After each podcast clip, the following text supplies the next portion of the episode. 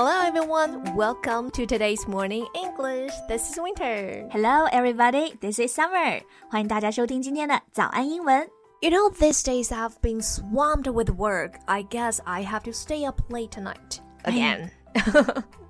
想起这句话，用最贵的化妆品熬最深的夜。Ah, yeah, staying up all night with the most pricey skincare. 那我们今天就一起来聊聊这个话题吧，学习一些和熬夜 还有睡觉 相关的英文表达。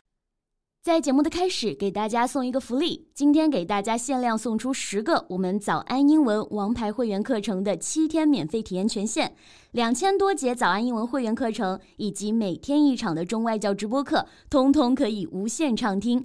体验链接放在我们本期节目的 show notes 里面了，请大家自行领取，先到先得。哎，提到熬夜啊，我觉得大家都会用的应该就这个词组 stay up。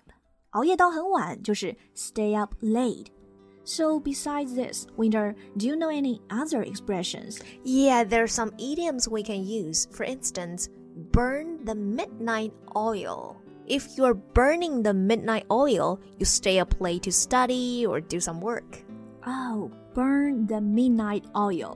哎，这个词组特别有画面感。嗯，midnight 这就是凌晨嘛，那 burn the oil 就是烧这个油， 所以应该就是开夜车。Burn the midnight oil。对，而且这里啊，大家还可以注意 midnight 发音，就是中间这个 mid 的那个的音啊，其实我们没有把它发出来，对不对？是读成了 midnight midnight。 I guess students often burn the midnight oil, especially before the exam. Right, we've all been there. And here's another idiom we can use to pull an all-nighter.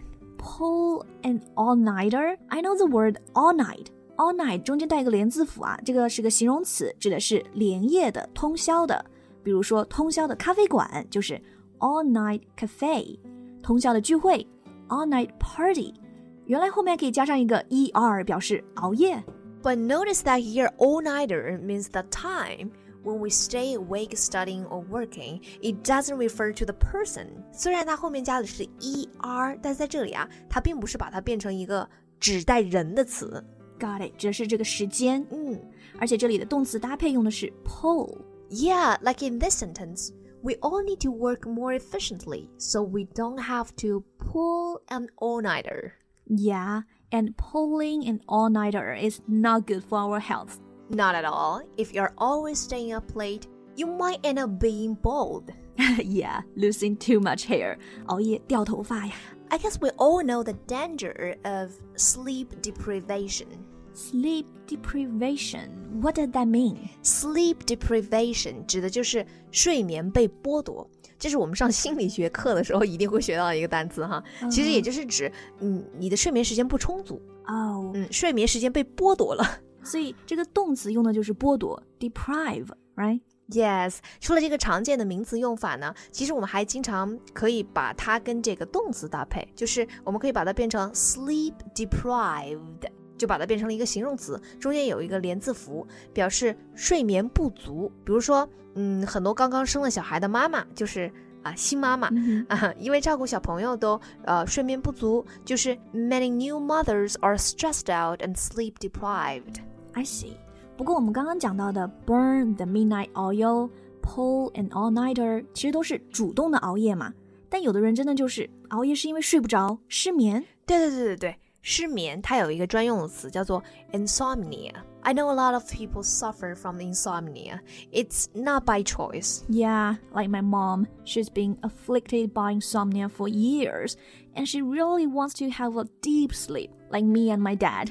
Some people can just go out like a light. Mm, what does that mean? Go out like a light? It means you fall asleep very quickly, just like the light goes out. 太形象了，就是说睡着的速度和光速一样，对就是说沾枕头就睡着了。 Yeah, you know I have no problem sleeping. The moment I hit the pillow, I go out like light. Tell me about it. I also sleep like a log. Sleep like a log 指的就是啊、睡得像木头一样，睡得很香很沉，对不对 Yeah. Log L O G log 是指那种大原木桩。So you know we can also say sleep like a baby. Sleep like a baby，像小宝宝们一样有非常好的睡眠。 而且他们不仅睡得好，睡的时间也特别长。但是据说啊，这个是没有生过宝宝的这些啊叔叔阿姨们的误解，小宝宝的睡眠一点都不好，一会儿就醒了。But 就是很多人还是认为小宝宝是那种一睡然后就会呼呼大睡的，对不对？